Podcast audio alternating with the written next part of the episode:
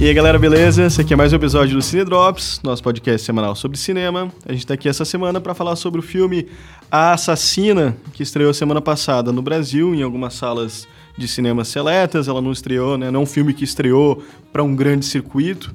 É, esse é o novo filme do diretor Hao Xiaoxian, diretor chinês que teve a carreira dele toda desenvolvida, né? Ele é radicado em Taiwan.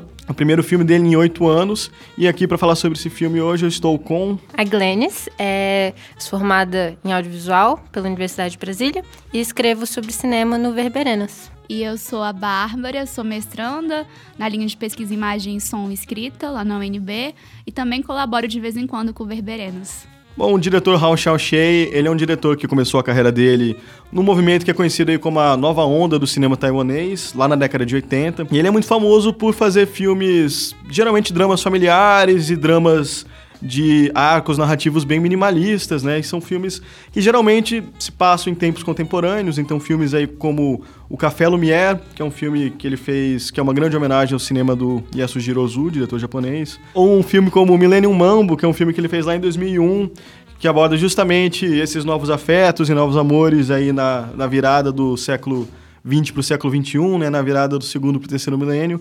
Enfim, ele é um diretor que é caracterizado justamente por esse cinema sobre relacionamentos, sobre filmes, são filmes que geralmente são filmes contemporâneos e de arcos narrativos mínimos, né, de é, que não seguem muito uma estrutura de uma, de uma arquitrama, de uma jornada do herói muito ampla. Então é muito curioso ver ele voltando oito anos depois, né, depois do último filme dele, agora para fazer um filme desse gênero que é o subgênero que a gente chama de wuxia, né, que são esses filmes é, épicos de artes marciais, né, geralmente chineses ou taiwaneses, né, filmes que são muito próprios aí dessa cinematografia oriental. É, você pode falar a sinopse do filme pra gente, Glennis? A, a, gente acompanha aqui a história da Yin Yang, ela é uma aprendiz de, de assassina e ela é ensinada por uma monja. Só que no início do filme ela não é capaz de cumprir uma das missões dela, pois o, o alvo está com, com uma criança, que seria o filho dele. Então ela, é, ela volta, fala que não foi capaz de cumprir a missão, e a monja dela manda, a, manda ela para uma missão ainda mais complicada para ver se ela, se ela deixa a sensibilidade dela para trás. E aí manda ela matar o primo dela, que por acaso é o governante de uma província chamada Weibo, que está em conflito com a corte. E nisso a gente segue o conflito dela interior, assim como o conflito político que tá rolando. Então, Babi, é, eu sei que você. Acho que você não conhecia muito a obra do, do Hao Xiaoxie antes, né? É, então, assim, vindo de, de um lugar, né? Você não tinha visto nenhum filme dele antes, o que, que você achou desse filme específico? já que ele é um filme que, de certa forma, é bem diferente do resto da filmografia dele. Então, é, para ser sincero, vamos ser sinceros, né? Eu não conhecia nada. As minhas referências de cinema, assim, mais oriental, é o Ozu mesmo, né? São os filmes que eu vi. E eu gostei muito do filme visualmente. Narrativamente eu fiquei bastante confusa, mas depois conversando né, com os colegas, é, eu percebi que esse não era o objetivo principal do filme, porque é, é um filme bastante poético, tem a questão da contemplação. O que me chama muita atenção é tem uma, tem um, uma câmera, às vezes, meio subjetiva, não sei se é subjetiva ou não, até queria colocar para vocês isso, é, que fica atrás de objetos, né, das cortinas e tal. E eu achei isso bastante bonito e bastante poético nesse sentido, assim.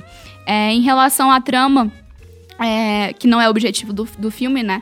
Eu fiquei bastante intrigada, assim, não consegui entender e eu acho que isso me fez escapar um pouco em relação à, à tensão em relação ao filme mesmo. Então, quando a gente foi no cinema, eu, a Glennis e mais o Ícaro, o namorado dela, eu dormi e aí eu achei que eu não tinha entendido porque eu tinha dormido e assisti o filme novamente e continuei não entendendo. então, eu acho que, mas eu acho que não é para ser entendido mesmo. É, é, mais uma coisa contemplativa, né? Uma, a, é, a narrativa ela se dá através da, da potência das imagens mesmo, não tanto da, da, da história em si, né? Do roteiro em si.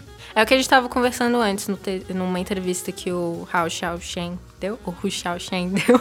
É, ele fala justamente que ele tinha gravado 440 mil pés de filme. E, no geral, ele grava 20 mil pés de filme. Então, é mais de 20 vezes o que ele geralmente grava. Então, foi um filme que ele, ele fez com a montagem, né? Então, eu acho que ele não estava tão preocupado em seguir uma narrativa especificamente e é, um, é, um, é, uma coisa mais de, de, de, sensações que, que ele quer evocar, assim. E a gente percebe bem isso na fotografia, né? Porque são, são planos bem lentos, assim, quando tem movimento de câmera, é um movimento de câmera muito delicado, assim.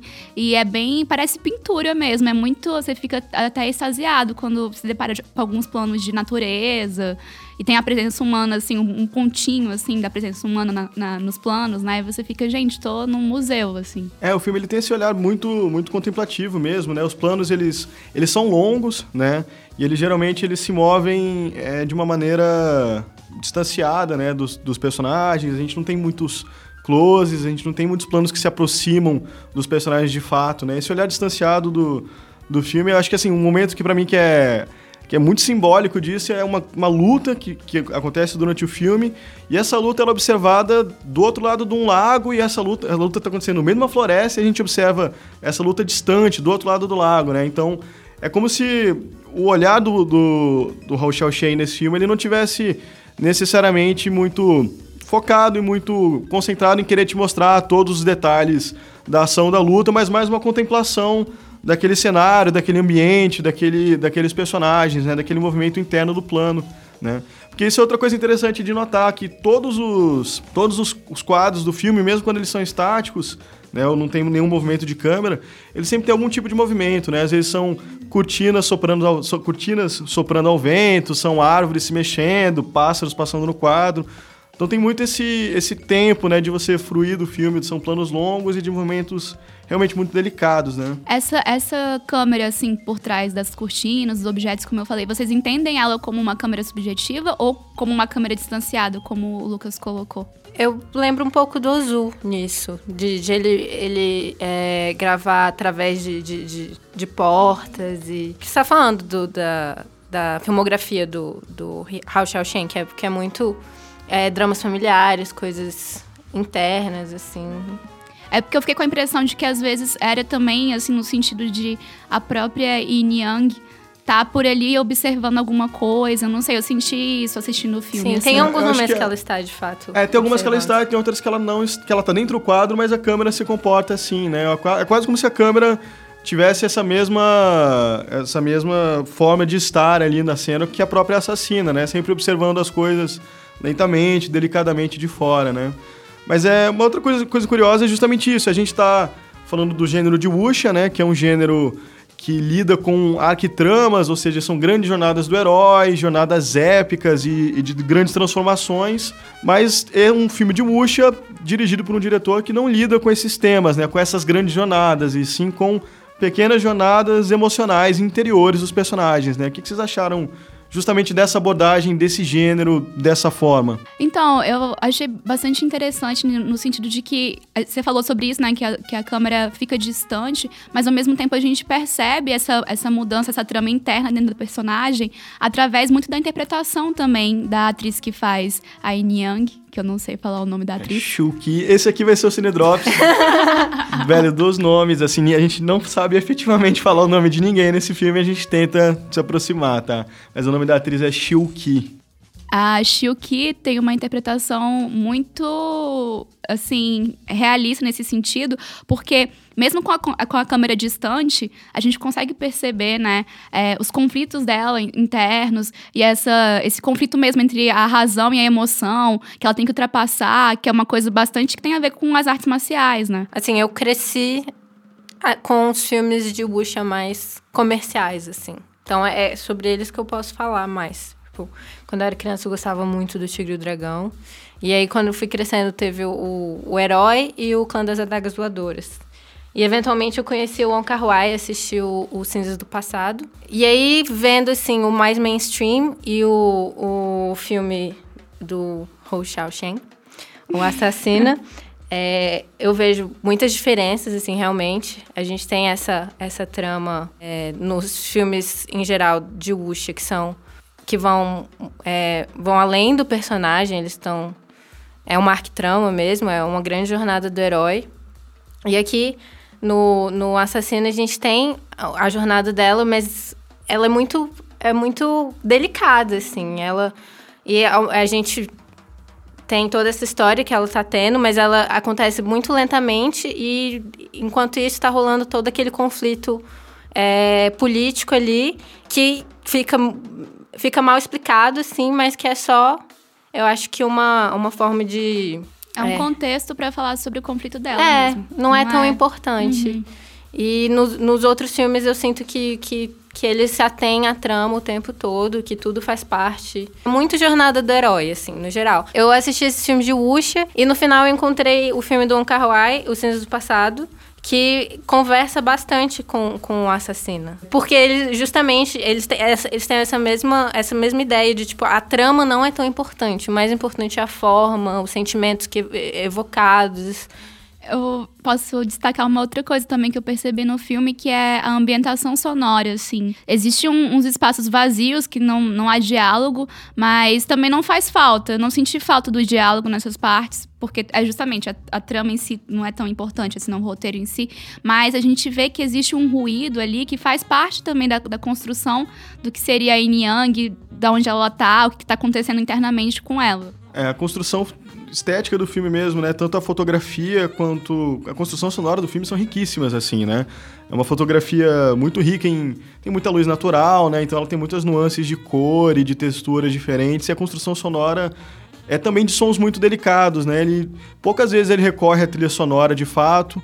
Às vezes que ele costuma recorrer à trilha sonora, geralmente são umas batidas de tambor bastante lentas e bastante ritmadas, e o resto da construção sonora do filme é muito de sons de natureza, de sons de pasto, fogo queimando, madeira estalando, essas coisas assim, né?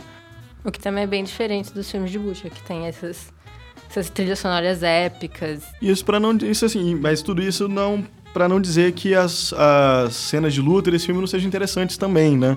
Elas são espaçadas, elas não são tão frequentes como costumam ser em outros filmes de Wuxia, mas os momentos em que, ela, que elas ocorrem, elas sempre são muito interessantes. Eu acho que principalmente elas têm uma, uma relação com a montagem que é muito interessante, né? Elas, as elipses que o filme dá são, são muito curiosas, assim. Então, às vezes, por exemplo, dois personagens estão conversando e, de repente, no corte seguinte, né? No plano seguinte, eles já estão no meio de uma luta. Você não vê a, a construção do conflito começando de fato, né? Você, é como se você fosse lançado no meio daquela, daquela, daquele confronto, daquele embate, né? De um, de um plano para o outro, de um corte para o outro. E a câmera muitas vezes parece que ela não consegue acompanhar os movimentos, né? Como se esses artistas marciais eles fossem muito muito mais velozes do que o próprio movimento da câmera consegue seguir, né? E a própria mise-en-scène também das lutas é bem mais realista do que nos outros filmes. Eu não sei se é, assim, eu não, não assisti muitos filmes de artes marciais, mas assim, na minha na minha realidade onde que eu vi blockbusters, para mim ficou uma coisa muito mais realista, né? Também eu acho que essa essa questão do movimento de câmera, da câmera ser mais estática, mais distante, é, dá essa sensação mais contemplativa até nas lutas, né? Então faz parte também da, da estética do filme. Não tem gente voando, como geralmente tem. É, geralmente filme de Wuxia...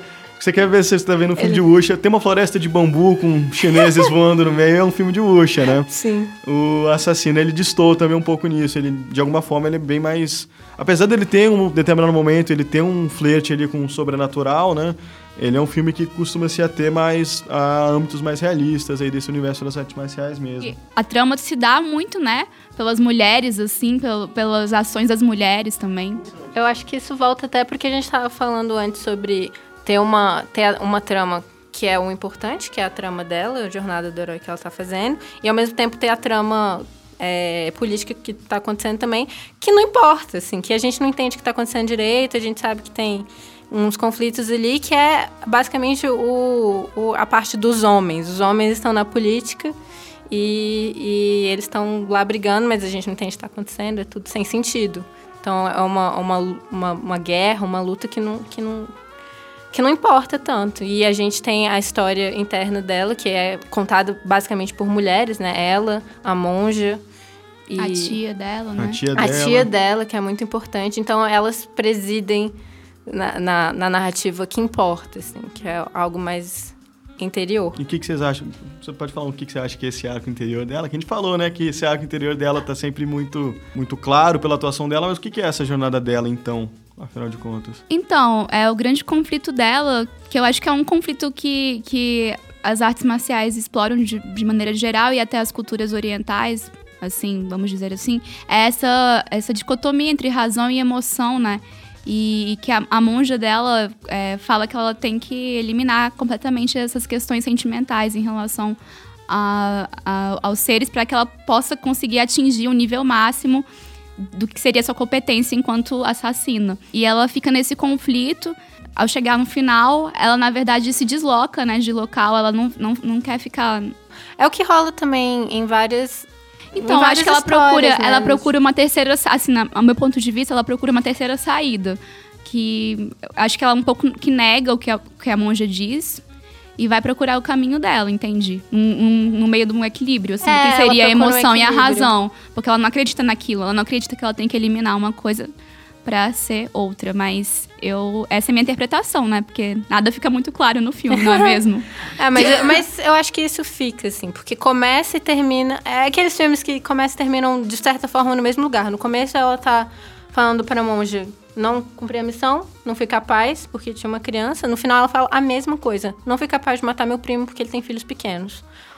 E aí, então, mas em um momento ela vê isso como uma fraqueza e no final, não.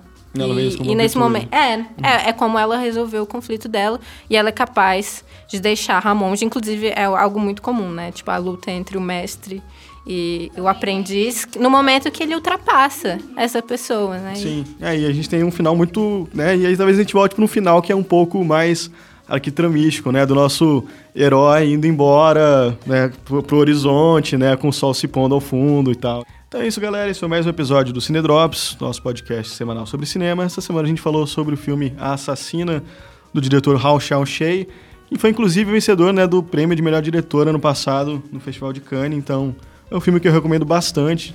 É, e eu estive aqui falando sobre esse filme hoje com. A Glennis. E a Bárbara. Obrigada pelo convite. Lembrando que o nosso podcast sempre é gravado aqui no estúdio FM2 Áudio, em Brasília. É, e se vocês têm gostado do conteúdo que a gente tem produzido, não se esqueçam de interagir com a gente. Deixem aí seus comentários e falem pra gente que filmes vocês gostariam também de ver a gente comentando aqui. Beleza, galera?